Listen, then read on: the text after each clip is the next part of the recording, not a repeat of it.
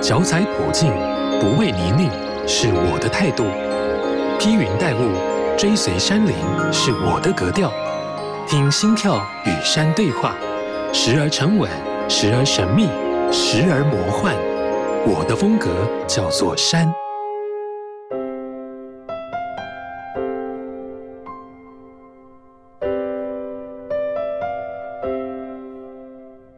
不管是当年祖先被迫离开居住地马西桑的故事，还是日本人与原住民冲突的流血事件，萨利浪都一一踏过这些用血与泪踏出的道路，并将走访的过程结合历史，集结成《用头带背起一座座山》一书。今天，让我们继续跟着布农族诗人萨利浪的脚步，走进山林间，感受山的故事。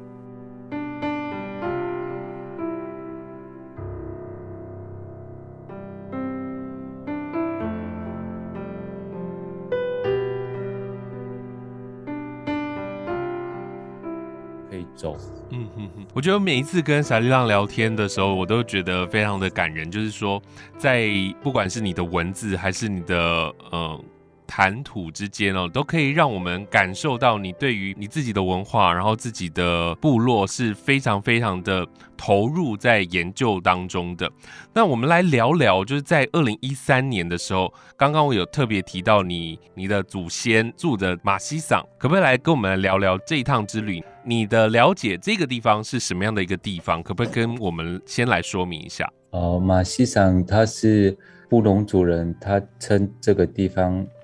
为三倍的意思，因为它是早晨太阳出来的时候，它因为是位在山背，所以阴影很慢笼罩在那个部落上，这样，所以我们称它为马西桑，然后最慢太阳最慢照射的地方，所以它有点类似说，它的日照来自于西晒，就是西呃太阳下山的时候，那个日照才会比较久一点，然后早上的话就比较。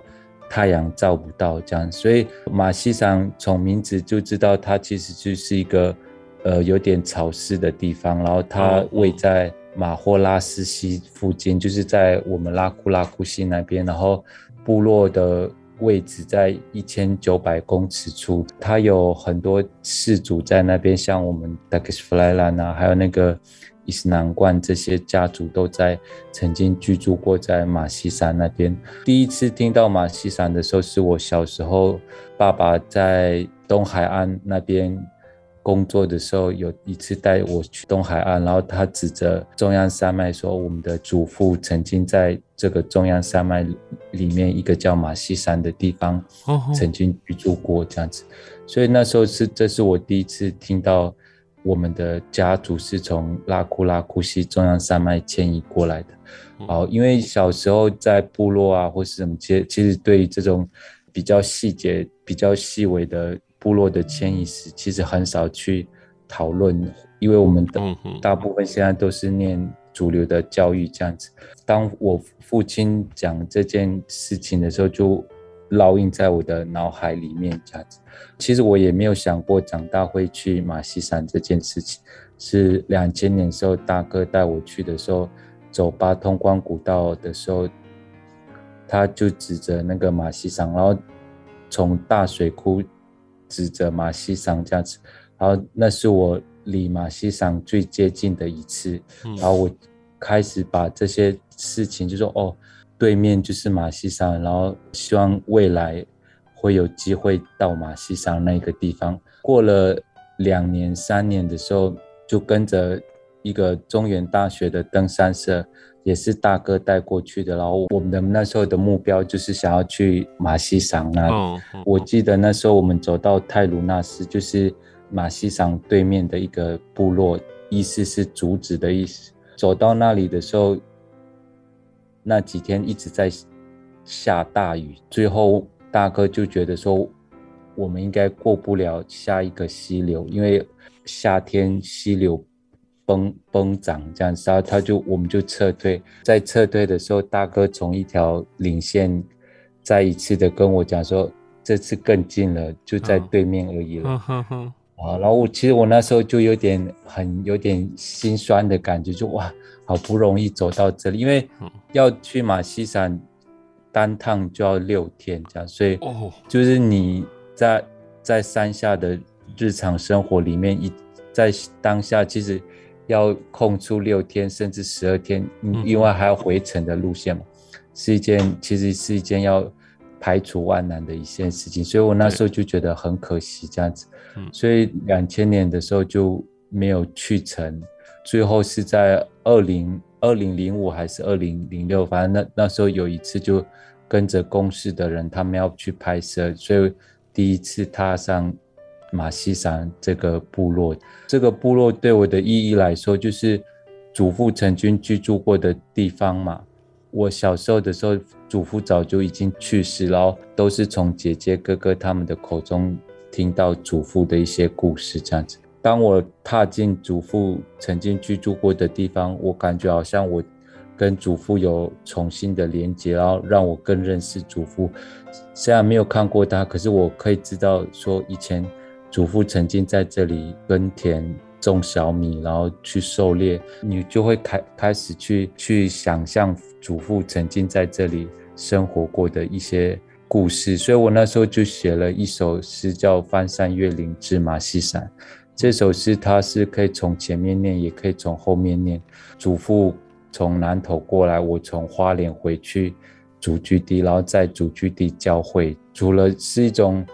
对与祖父的交汇之外，也是一个历史的交汇。我回回到祖先曾经迁移过的一个部落这样子。所以玛溪山对我来说，它是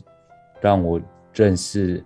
到说。我们以前曾经居住过在哪里，然后我们的祖先曾经从哪里迁移过来的这个意义，这样子。嗯，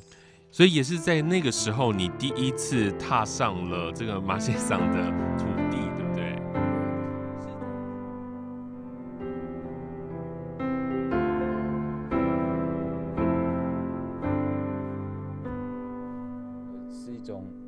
对与祖父的交汇之外，也是一个历史的交汇。我回回到祖先曾经迁移过的一个部落这样子，所以玛溪山对我来说，它是让我认识到说我们以前曾经居住过在哪里，然后我们的祖先曾经从哪里迁移过来的这个意义这样子。嗯。所以也是在那个时候，你第一次踏上了这个马先生的土地，对不对？对对。是在之后才开始对当地做研究，还是在之前你就收集了非常多的资料来了解祖父的这一块居住地呢？其实那时候主要还是透过父亲跟大哥的口述去嗯嗯了解这个地方，然后之后是开始有写论文、做硕士论文的时候。就开始找一些文献，比如说那个马渊东一曾经在玛溪山有做过系谱调查，然后有调查说这里的达克西菲莱兰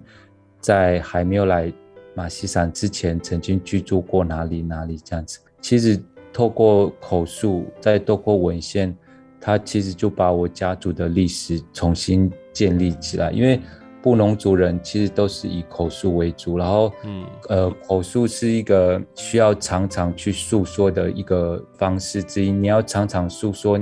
你的历史才会被传承下去。可是，在当下，我们的族人其实没有像以前都聚集在一起，可能因为经济的关系或是学业的关系，我们都要离开部落，然后去外面工作、念书，这样子，口述的传承就变成。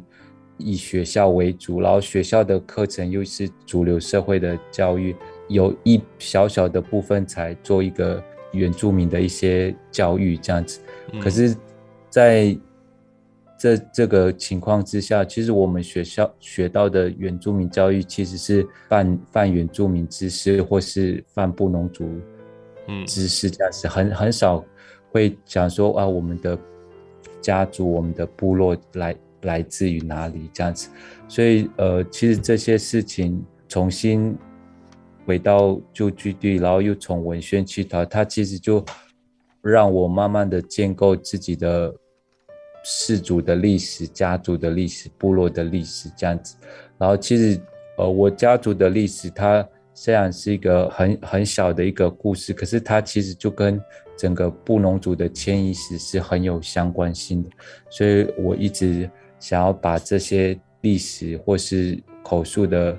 故事，慢慢的做一个文字的记录，这样子。嗯哼哼哼哼。也因为你这样子开始做，不管是田野调查，然后你要你要找很多的知道这些故事的人，然后做记录的累积，也会了解过去有很大一段历史是汉人跟原住民的冲突，呃，甚至是日本人当时日据时代日本人跟原住民的冲突。冲突比较大的，其实在于跟日本人的呃相处，哦，然后日本人刚来。呃，拉库拉库西的时候，其实族人也是跟那个面对清朝人一样，就觉得说他们只是开路而已，然后只要不影响那个部落的生活，就都可以这样子。所以他们其实那时候所谓的开路，其实没有说大规模的建筑，他们就是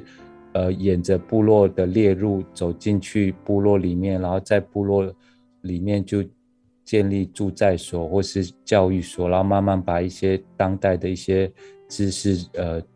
跟部落一些传承，就是呃学习分享这样子。其实最大的冲突就来来自于说，那个日本人开始要没收原住民的枪支，他也在一九一五年的时候也开始慢慢的进入拉库拉库西没收，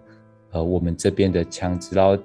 对日本来说，族人拥有枪支，好像是对他们是一种呃威胁，这样子，很怕哪一天我们可能会拿拿枪反抗这样子。这是他们对于枪支的看法，就是觉得我们会反抗这件事情。可是对布农族人来说，呃，枪支它不单单只是狩猎的工具，啊、呃，寻找食物的来源的工具，它也变成部落。或是族群仪式里面的其中一个很重要的文化象征，像我们布农族会有那个祭枪歌，它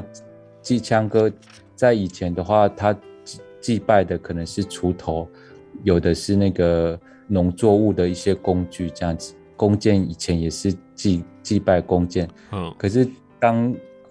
枪支变成一个很重要的食物。工具来源之后，我们就变成祭枪歌，所以枪变成一个文化很重要的象征意涵。当我们的枪支被没收的时候，其实我们会有一种被剥夺感，然后会觉得文化会被消失掉。然后，对我们来说，每一个枪支都是祖先或是父辈传承下来的，就是这是前辈传承下来，是一个很珍贵的一个物品这样子。然后，所以当枪支没收的时候，其实就开始有一些冲突，然后所以就会发生科西帕南事件跟大分事件。它其实最主主要的原因还是在于说，呃，日本人没收我们的枪支这样子。嗯哼哼哼，其实也就是不够了解彼此的文化，然后才产生这样的一个冲突。无论你是新手入门，或已身经百战。踏入山不管地带，都要严阵以待。山只管他的自在，入山前的准备与装备得自己来担待。青山达人来解答，马上进入山不管地带。只要是运动，都难免会有一些运动伤害，特别是登山健行，在行进的过程当中呢，可能会跌倒，造成一些筋骨伤害或是开放性伤口。常见的筋骨伤害包括有膝关节疼痛、脚踝扭伤、梨状肌症候群跟脑骨远端骨折。膝关节的部分，我们之前有提过，可以靠锻炼膝关节周围肌群来强化，并且一定要使用登山杖减轻膝盖的压力。第二是脚踝扭伤，这也是许多山友们困扰的问题。轻度的话呢，可以一拐一拐的返回；那重度的话呢，则是可能会动弹不得，完全没办法走。为了防止脆弱的脚踝拐到，爬山之前呢，我们可以穿有保护到踝关节的半高筒或是高筒登山鞋，完整包覆这个部分。更进阶一点的话呢，可以购买护踝或是弹性绷带，在扭到的当下呢，立刻使用固定换布。如果可以休息，就先不要走路。那下山之后呢，就立刻就医，并且至少一个月不要爬山。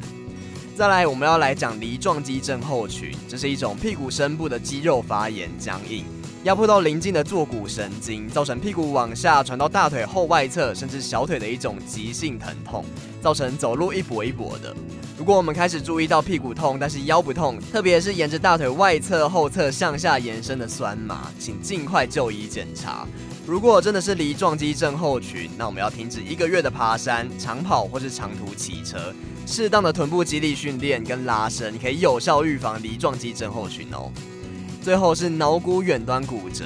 脑骨呢是靠近手腕接触的骨头，脑骨远端骨折通常是跌倒之后用手撑地，脑骨刚好本身有骨质疏松的状况呢，就更容易发生。手撑地之后，若是明显感觉到剧烈的疼痛、肿胀，无法正常的旋转手腕，请立刻将手抬高于心脏，并固定患部，下山后就医检查。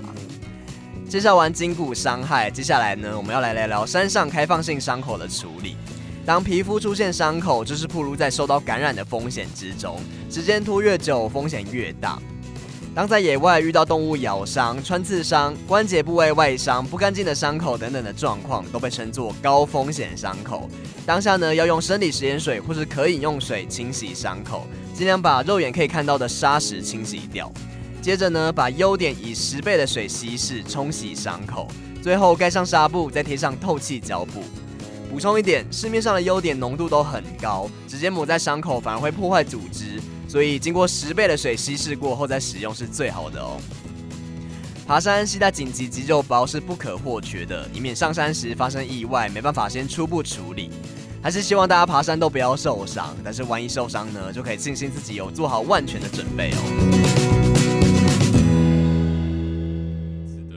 文化，然后才产生这样的一个冲突哦。那时候日本是怎么样控制族人的呢？呃，日本时代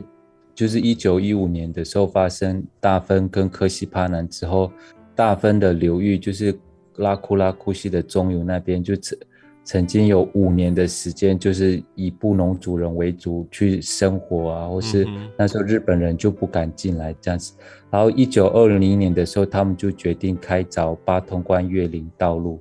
所以开凿越岭道路之后，就开始把那个大炮三寸速射炮运送到大分那边。然后这这座大炮，它其实是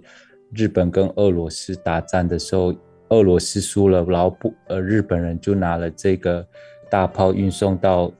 布农族的部落做镇压的工具。他们没有去炮轰部落，他们每天就在部落的旁边，呃，射几个子弹。然后其实对布农族人来说，他就是有一种恐恐吓的效果。然后，呃，你每天放那些。大炮，它其实动物就会跑掉了，你也不敢在小米田耕作，然后它其实就会造成族人的一种要去跟日本人和解，或是对日本人来说就是投降这件事情。然后，所以在一九二一年的时候，其实就发生了大分事件的屠杀事件，就是日本人假借要和解，然后要请客这件事情，然后把一些曾经参与过战役的。的族人做了一个屠杀，这样子。过了这件事情之后，其实呃，日本人就开始在拉库拉库溪大量建设桥梁、住宅所，还有学校这样子，希望透过教育的方式，把族人慢慢的做一个改变，这样子。其实最大的改变在于集团移住，就是想要把像山上稳定了，可是对他们来说。在山上的族人是拥有他的那个主控权，我他们觉得族人在山上还是有他的优势在，所以为了方便管理，他们决定就是做集团移住的政策，就是要把布农族人全部移居到现在的这些部落这样子。然后他们的方法其实很简单，就是呃先在山下把水田啊、水郡啊都弄好，而且。也在山下盖了一些呃示范村、示范的那个建筑物，这样子。最重要的就是他们在山下盖了一个学校，这样子。所以先把小朋友带下山之后，就开始劝山上的长辈家人，就说：“哎，你的小朋友都已经到山下念书了，你要不要跟着一起下去？”这样子。然后，所以小朋友就是有点是半人质的呃关系，借着说哦要。教育这件事情，然后其实也把大人慢慢的迁移到山下，这样。嗯哼哼哼，哦，哇！现在听听这样的故事，真的是，呃，所以这些这些都是你您在过去做的一些研究，还是有真的碰到当时的那些人的后代，然后跟他们做田野调查呢？其实就是除了田野调查之外，其实文献的。收集其实也是蛮蛮重要的，就是把口述跟呃文献做一个结合，结合然后其实其实是一个蛮符合文献的书写，只是会有一些观点的不同这样子。哦、对于族人对于日本来说，他其实就觉得说，我们可能那个在山上小米的产量没有办法赚钱啊，然后一直在山上的话，呃，生活会落后这样子。所以对他们来说，他们在在于就是说，希望把我们拉下来是也是对我们好，类似这样子的一些书写在文献上的书写这样。可是对布农族人来说，在口述里面，他就比较着重在呃我们怎么跟日本人打战这件事情，然后呃怎么被迁移下去的一些一些比较辛苦的一件事情，然后。虽然很多人都会觉得说，长辈就是说来到山下或或许过得比较好一点，可是有很多文化就因此消失了。这样子，嗯，像那个小米文化，因为布农族人的所有的记忆、所有的文化、所有的祭典，其实都是围绕着小米去做这样子。是，可是到了到了山下的时候，你会发现。我们要开始种稻米，然后这些稻米带来了我们的很多的经济，经济一些呃生活会好过一点。可是这个文化的呃仪式其实就很难重新再找回来。嗯哼哼哼哼。所以其实在，在呃是不是后来也有立纪念碑？对，这些纪念碑其实大部分都是以日本人在当时遇难的时候会在他们的。遇难的地方盖一个纪念碑，哦嗯、然后当时那个日本人要开开凿八通关越岭古道的时候，其实布农族人，尤其是大分那边的族人，他们觉得领域被侵犯，所以当他们在开路的时候，他们开开到哪里的时候，他们就会袭击，所以那一条路就会有很多的日本人，还有一些呃平埔族、阿美族人，还有甚至自己的人。误被误杀，嗯、所以其实那边就会有很多的纪念碑。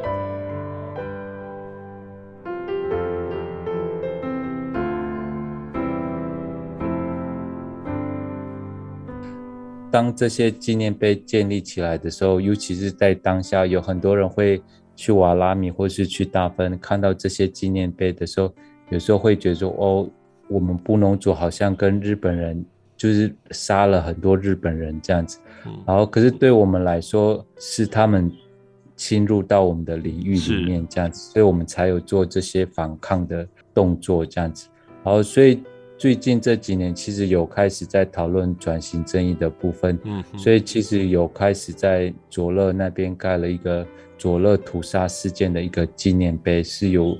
呃乡公所去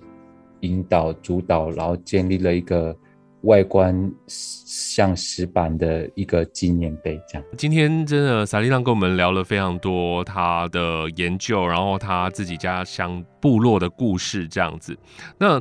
我知道你现在很多的时间都是在做呃巡山员，还有小朋友的教育，对不对？是最近这几年是因为跟着文化局那边跟着族人一起重新盖了石板屋，哦、因为。我们进去八通关越岭古道，你看到的都是日本人的桥梁，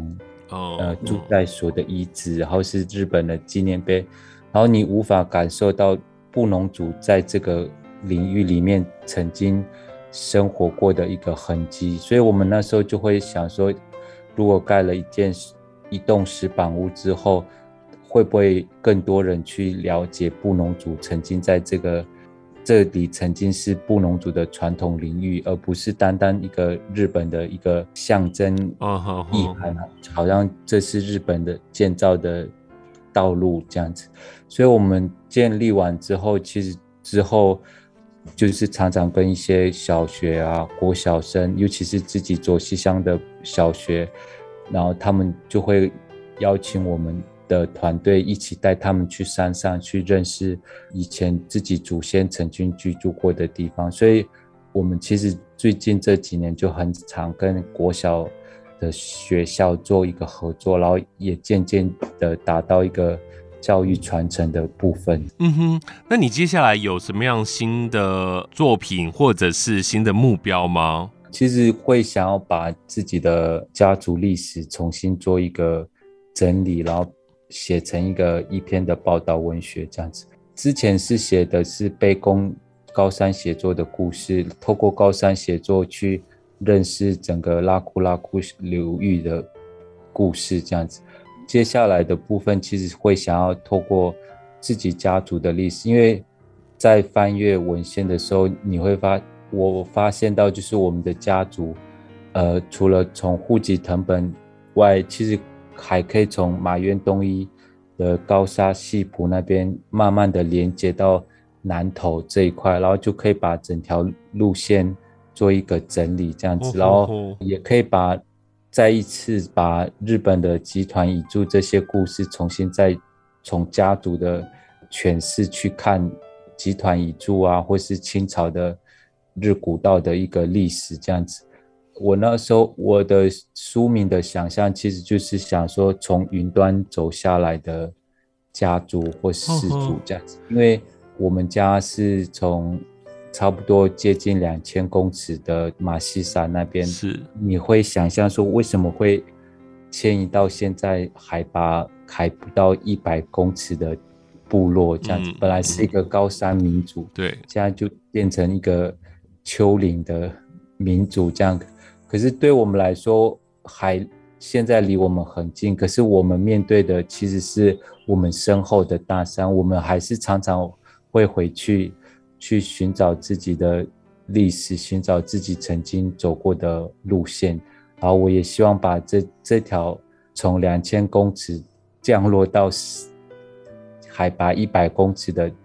故事，做一个呃书写，这样子。真的非常非常的期待，也这个过这个研究的过程也是非常的辛苦的。好，那在最后，你有安排了一首歌曲，这首歌曲。呃，你可不可以跟跟大家介绍一下？这是我看中文的名称叫做《从此刻起》，是不是？从此刻起。这这首歌其实是我蛮喜欢的一首歌，因为它有点是呃，希望听到这首歌的人，就是会有一种呃重新的开始，然后重新的振作起来。不论做什么事情，不是振作，就是有一种像我可能写完。用头带背起一座座山之后，其实会有很多的演讲啊，或者是分享之后，其实很少